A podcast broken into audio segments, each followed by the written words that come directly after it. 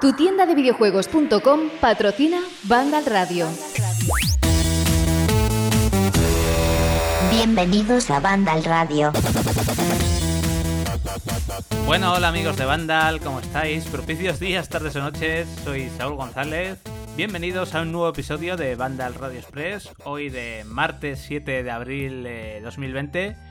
Ya muy cerquita esa Semana Santa que nos vamos a tener que quedar en casa confinados, que por cierto en Jueves Santo y Viernes Santo no, a no ser que haya un bombazo que haya que comentar o alguna sorpresa, eh, vamos a estar de, de descanso, vamos a tomarnos unas vacaciones, no vamos a ir muy lejos porque como mucho iré de la oficina que tengo montada en mi casa al salón, pero por lo menos estaremos pues disfrutando un poco de los videojuegos, alejado un poco de las pantallas del ordenador que siempre están más cerca y dañan un poquito más a la vista, cocinando o haciendo lo que sea, que a mí me gusta ser un poco cocinillas cuando, cuando libro, que me relaja mucho.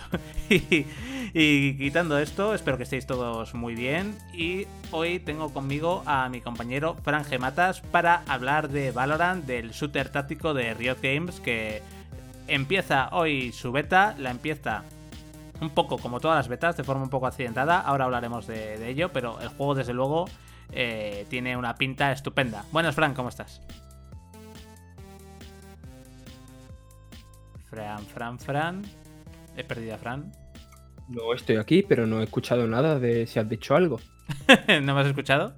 No, no, nada de nada. Bueno, pues habla, habla ahora. Hola, Fran. Hola, Saúl. bueno, cuenta, eh, te decía que, bueno, algún, algún fallo de, de, sonido, no pasa nada. Esto es falso directo, así que, así que no os preocupéis, también hay problemas técnicos. De hecho, llevamos un día de problemas técnicos que cuando, ya sabéis que cuando empieza uno ya es un dominó entero de, de fallos, de problemas. Cuando tienes un mal día, la cosa no mejora. Decía Frank que eh, Valorant ya está aquí, eh, una beta que empieza, pues, como empiezan todas las betas, un poco accidentada, pero que, que bueno, que tú has podido jugar, en la beta todavía no, pero pudiste jugar en Los Ángeles unas cuantas horas, hace unos meses, y que el juego tiene muy buena pinta, pero antes de nada, un saludito, Frank, ¿cómo, cómo estás? ¿Cómo va el confinamiento?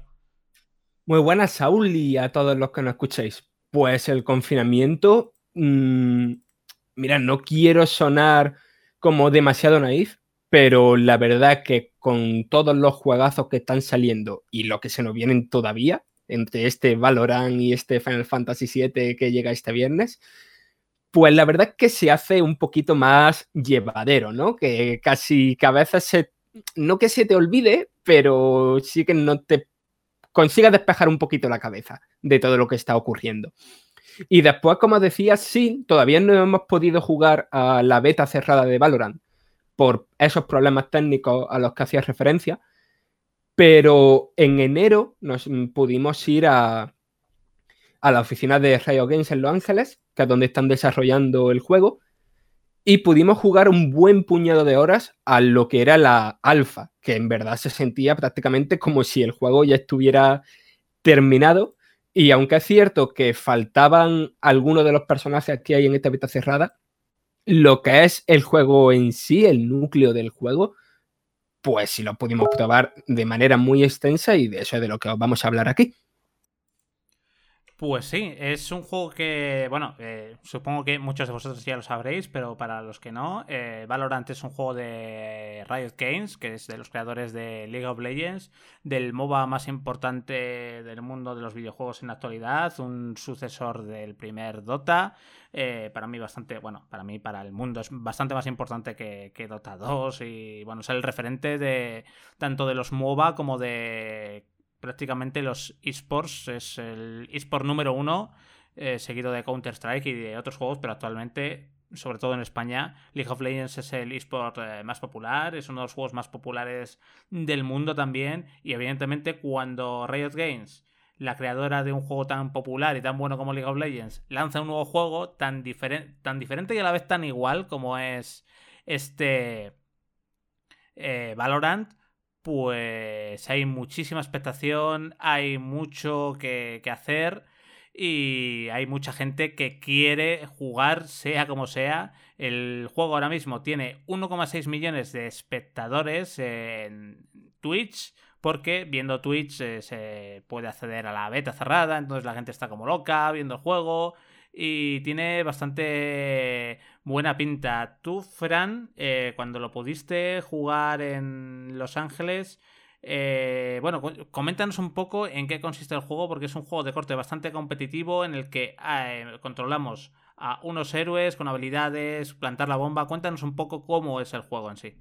Vale, has dicho antes una cosa que creo que, que resume bastante un poco la intención del juego, que has dicho que es diferente, pero tampoco tanto de League of Legends, ¿no? Y yo creo que el juego, básicamente, lo que podéis esperar es una experiencia muy competitiva, muy de ir mejorando como jugador poco a poco y de ir mejorando como equipo, ¿no? Es que yo creo que es uno de estos juegos que, que motiva mucho el, buscarte tu, grupo de, de amigos, de conocidos, con los que jugar siempre para ir desarrollando estrategias.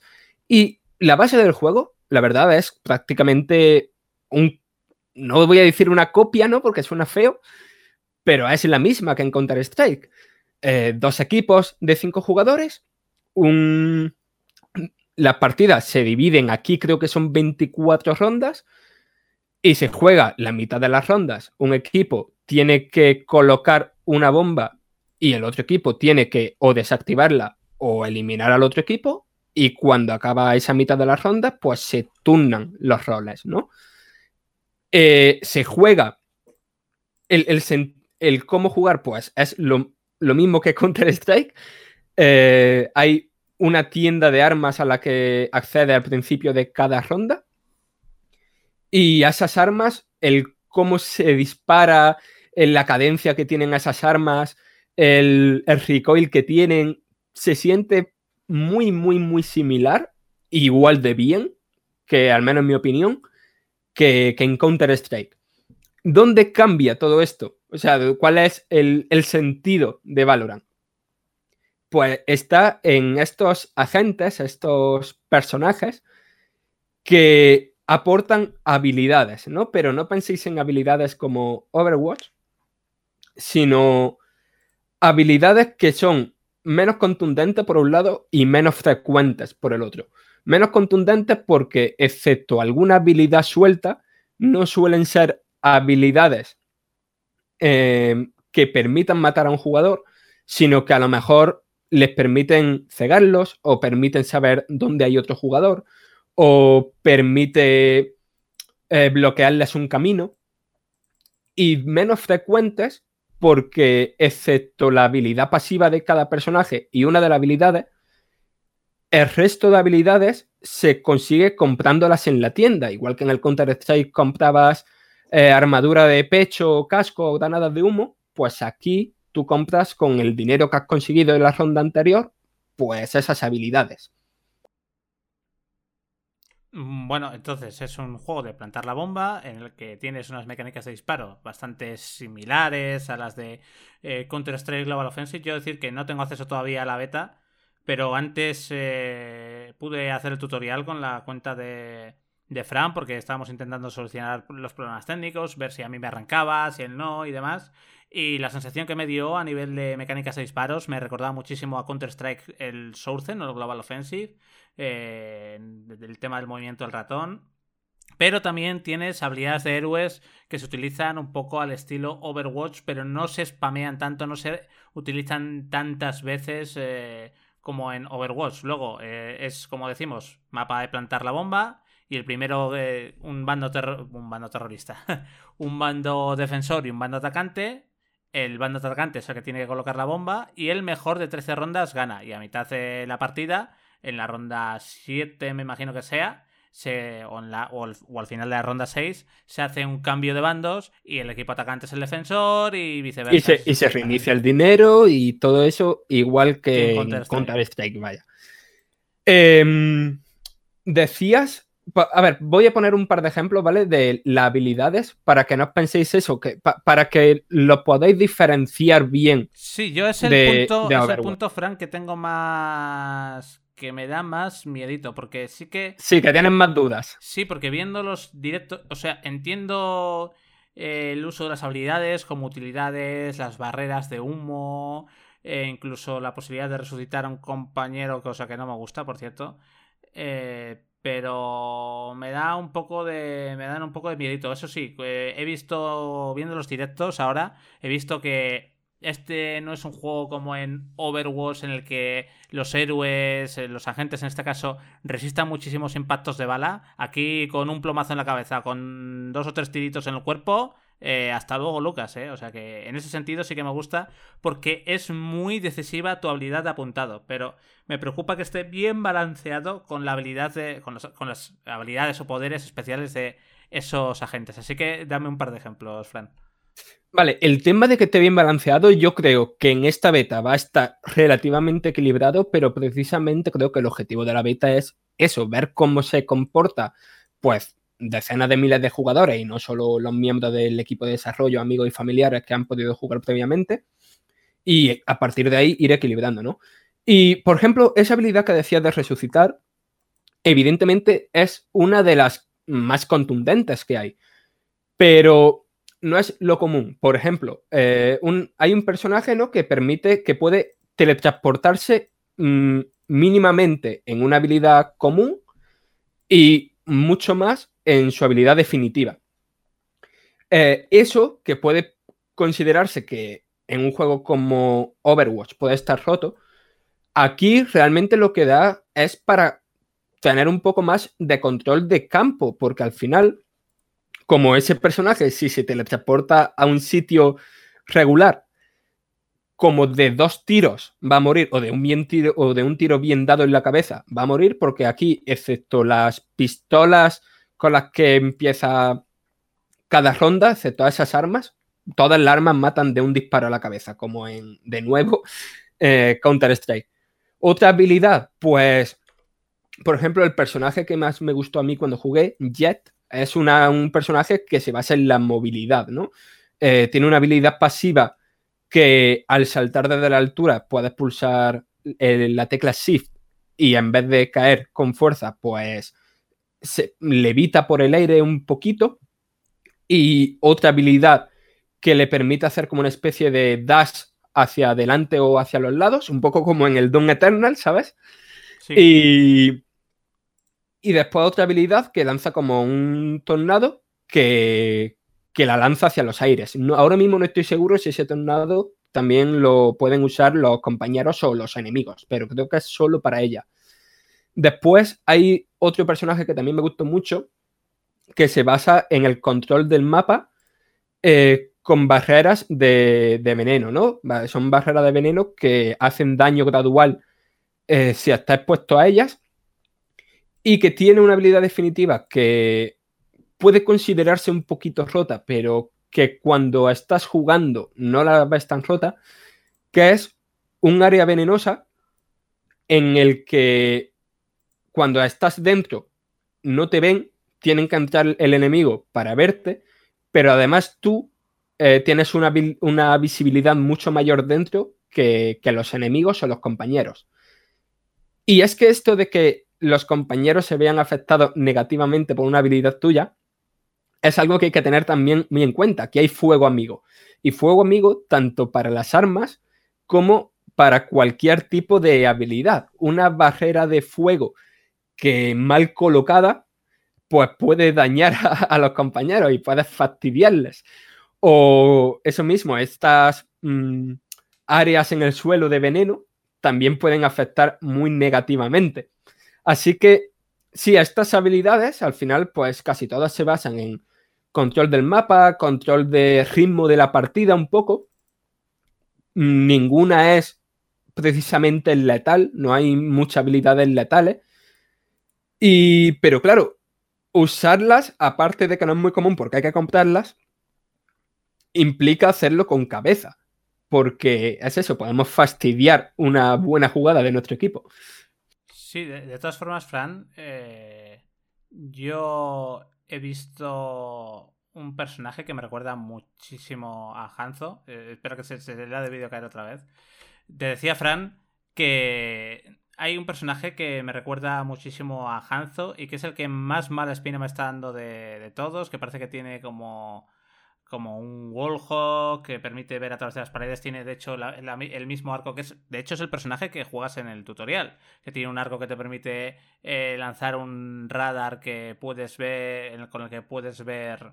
A, los enemigos o la silueta de los enemigos. Tiene también una, una flecha que atraviesa paredes. Eso me parece una copia descarada de Hanzo. Es que no se puede llamar de otra, de otra forma. Y, héroes como ese me parece que quizás estén demasiado eh, poderosos y que puedan afectar demasiado a las partidas con respecto a otros héroes que sí que tienen un papel más de control de mapa, más de eh, sustituir a los, humos, a los humos del counter o a los molotov del counter o a las granadas de fragmentación del counter. Y sí que me gusta eh, lo que tú bien has dicho, Fran, que es eso de que las habilidades afecten tanto a amigos como a, enemigos. es decir, que haya fuego amigo tanto en los disparos como en las habilidades. Porque hay una, una de las cosas que no soporto de Overwatch es las habilidades mal tiradas. Así, a ver si así la gente. Bueno, es que no va a pasar, porque la gente las va a tirar a lo loco, por lo menos al principio. Pero, pero bueno, eh, eso de que las habilidades tengan fuego amigo, a mí por lo menos, Fran, me, me reconforta. Sí, sí, sí. Y después un personaje que yo no pude probar porque no estaba todavía en, la fase alfa, pero que viendo streamings este fin de semana pasado sí pude, sí pude verlo. Es un personaje que tiene toda la pinta de que va a ser como el soldado 76 ¿no? de Overwatch, ¿no? Eh, porque es un personaje que puede hacer daño bastante a través de las paredes, ¿no? O sea, la típica situación en la que estáis dos miembros de un equipo, uno a cada parte de un muro, y este personaje puede hacer daño a los del otro lado del muro. Y este personaje me parece muy representativo de lo que quiere hacer el juego con estas habilidades, que es, sí, sentar, tener una base igual que Counter-Strike, pero hacerlo sin, sin reducir la tensión, hacerlo mucho más dinámico. Hacer que el movimiento por por el mapa, la importancia en la colocación y todo eso sea mm, mucho más dinámico y en principio y sobre el papel mucho más interesante. Y por supuesto, como en Counter-Strike, aquí hay ciertas paredes que hay que aprenderse eh, que permiten pasar las balas, ¿vale? Y, y, entonces eso puede traer estrategias bastante guays. Sí, una de las cosas que me gustan de Valorant. Me gustan muchas cosas de Valorant. Lo que pasa es que aquí estoy haciendo un poco de como de voz crítica del, del juego porque todavía no he podido probarlo, evidentemente, pero son dudas que o cosas que yo expongo desde el punto de vista, eh, quiero también decirlo aquí, eh, de un jugador con muchas horas de, de, de Counter-Strike detrás. Entonces, yo estoy siendo un poco el abogado de, yo creo que de los jugadores de CS que tienen preguntas, que tienen dudas con respecto a a Valorant que tiene muy pero que muy buena pinta, eso quiero dejarlo claro, pero que también pues eso, hasta que como no he podido probarlo, pues todavía tengo dudas, hay cosas que me chirrían un poco más, que tengo que me generan pues un poco esa incertidumbre, más que dudas, no es rechazo ni nada ni nada por el estilo, es incertidumbre de ¿y esto cómo será? ¿Me acabará gustando? Tengo miedo de que esto eh, como con el tema de los poderes que sea muy parecido a Overwatch y que ya no sea el juego para mí. Lo que hay cosas que me gustan mucho, ya dije que el tema de lo poco que he podido jugar de las mecánicas de disparo en el entrenamiento que me recordaba muchísimo a cómo movía el ratón en Counter-Strike Source, el rollo totalmente competitivo que le quieren dar al juego, a mí me encanta y yo sé que ahora mismo no hay partidas con rangos, pero yo sé que voy a ser un picado de, los rangos que aunque no tenga aunque no tenga beta, hasta el mismo momento en el que pongan los rangos, en el que pongan las ranques, yo voy a ser uno de los que va a entrar directamente y sin haber jugado una partida en su vida, va a tirar a la partida con rango del tirón, porque, porque soy así. Porque ese pique, ese ascender de rango, a mí es eh, lo que me gusta. Una cosa que me ha gustado mucho también de lo que he visto es el diseño de los mapas y es una de las eh, mayores esperanzas que tengo yo con el juego, porque eh, detrás del diseño de los mapas está Volcano, que es el mismo, es un jugador de profesional de Counter-Strike que diseñó Caché, que es uno de, los de mis mapas favoritos de CSGO, y, yo los veo bastante inspirados, que son mapas muy bien diseñados con todo el milímetro y que, vamos, eh, apuestan a lo que quieren hacer. Me parecen también mapas muy obvios para un jugador de Counter-Strike. Va a ser muy fácil familiarizarse con estos mapas y saber más o menos dónde colocarse. Y yo no sé qué opinas tú de estos mapas, porque a mí me parece, eh, bueno, yo solo he podido ver dos, igual que tú, pero me parece una de las mejores cosas de, del juego, Fran. Tú que los has jugado, más que verlos, que yo solo los he visto, ¿qué te han parecido esos mapas? Pues es que la sensación al jugarlo era como la primera vez que entras a, un nuevo mapa de, Counter-Strike, ¿no? Como aquella primera vez que entras a, Inferno o a Dus 2, ¿no? Que, veías que, que, que, era como una especie de tablero de ajedrez inabarcable, que cada zona tenía mm, distintos puntos de entrada, muchísimas mm, coberturas, muchísimas esquinas donde cubrirse o desde el mm, emboscar, ¿sabes? Como que son mapas que generan muchas estrategias y mucho pensamiento, ¿no? En tu cabeza de cada vez que te vas a mover, ¿no? Cada, vez que entras a una zona de dónde me tengo que colocar, por dónde van a venir los enemigos, dónde tengo que tirar esta granada de humo, aunque aquí sea una bola de fuego. Y si a esos mapas que, son muy similares, muy en la esencia de Counter-Strike, las sumas que han tenido que pensarse teniendo en cuenta las habilidades de todos los personajes disponibles y los que están por venir, pues al final uno se da cuenta de que detrás del trabajo de cada uno de esos mapas hay un, esfuerzo enorme. Y además que están haciendo que cada uno tenga su propia esencia, ¿no? en los dos que hay ahora mismo eh, son muy distintos entre sí, porque en uno, en lugar de haber dos posiciones de bomba, ¿no? Que es lo, habitual en juegos de este tipo, hay tres. Y entonces es un mapa muy extenso en el que hay que tener muy en cuenta los tiempos, cuánto tardas en llegar de, de, una zona A a una zona C. Y el otro mapa es todo lo contrario, es un mapa en el que no hay zona central y solo hay un punto A y un punto B al que se pueden acceder entre ellos a través de un portal. Un portal en el que, por cierto, la gente se puede quedar dentro campeando. Y entonces, pues genera eso, muchísimas estrategias. son como, como mapas muy estáticos, ¿no? Es decir, eh, olvidaos de, lo que es habitual en el diseño de mapas actual, ¿no? Que es que haya quizá elementos móviles y y cositas así. Esto es un diseño muy, muy estático, pero muy pensado al milímetro. Y por eh, no hacer el programa de hoy muy extenso, Fran, e ir cerrando, eh, más allá de los mapas y más allá de las mecánicas de disparo, de las habilidades, algo que seguramente estará pensando mucha gente es, oye, ¿funcionará bien en mi PC? ¿Cómo está optimizado? Eh, gráficamente Valorant no es el no va más, apuestan muchísimo por la jugabilidad y apuestan mucho por llegar al mayor número de ordenadores posibles. otra cosa que quiero aquí Aquí sí voy a hablar yo, Fran, porque soy un poco más friki de esto, que es en el tema de, de los servidores, de todo lo que están haciendo. Vale, sí, ahora en la beta pues eh, están fallando como fallan los servidores de todas las betas. Pero eh, están haciendo eh, un esfuerzo tanto en el sistema antitrampas, metiéndolo en una capa muy profunda del ordenador para que sea eh, no infranqueable, porque todos los sistemas antitrampas tienen una forma de ser burlados, pero para intentar que no se vuelvan tramposos en los juegos, no voy a entrar a la definición técnica, pero es un proceso que está arraigado muy profundamente dentro del sistema operativo, digámoslo de una forma sencilla, y que va a ser difícil de sortear. Y eh, otra cosa que me gusta mucho es que los servidores van a estar, bueno, hay toda una malla eh, de red para intentar que los jugadores tengan muy poco ping entre, entre ellos y que las diferencias sean mínimas. Eso que vemos en algunos juegos de fumarse una bala o de que eh, tú le das clic a la vez que el rival y por un milisegundo no te llega, no lo matas tú y te mata él. Eso quieren reducirlo al mínimo. También tienen servidores con 128 de tier que digamos que eh, el T-Rate me gusta explicarlo un poco como la tasa de refresco de un monitor o como los FPS de un juego. A mayor T-Rate, más veces se actualiza el, servidor por segundo y mayor información hay, lo que es mejor tanto para la fluidez de las partidas como para el registro de cada disparo de cada bala. Y eso es muy bueno. Pero por último, Fran, y ya con esto cerramos, el tema de la optimización, eh, a ti te lo explicaron bien cómo se podía correr el juego con un ordenador incluso de hace muchos años. Sí, sí, básicamente eh, esto se ha hecho pensando en que este juego pueda funcionar incluso en una cafetera.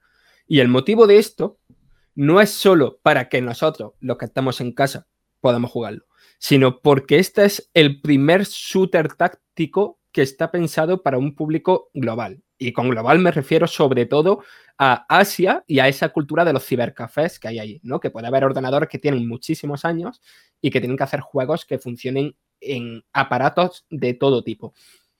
Entonces, básicamente, si vosotros podéis ejecutar League of Legends, eh, los desarrolladores estiman, con los datos que ellos tienen, que el 80% de los jugadores de League of Legends pueden jugar a Valorant. Son unos requisitos mínimos para jugarlo a, 60 FPS, mm, muy, muy, muy pequeños para los estándares de hoy día. Y para jugarlo a 30 FPS, incluso menos aún. Pero es que además el juego está muy bien optimizado para jugarlo a la mayor calidad gráfica, a 144 fotogramas por segundo, para jugarlo en condiciones óptimas, tampoco hace falta un ordenador de gama alta. Cualquier ordenador actual de gama media puede jugar, mm, podéis jugar a este título a lo máximo. Y lo que me parece muy interesante de que, o sea, es cierto que el título no es un juego vistoso, que entre por los ojos. Eh, yo no lo definiría ni mucho menos como un juego bonito. Pero es que esto se ha hecho así pensando en que uses la configuración gráfica que uses, todos los jugadores van a tener la misma facilidad o dificultad eh, que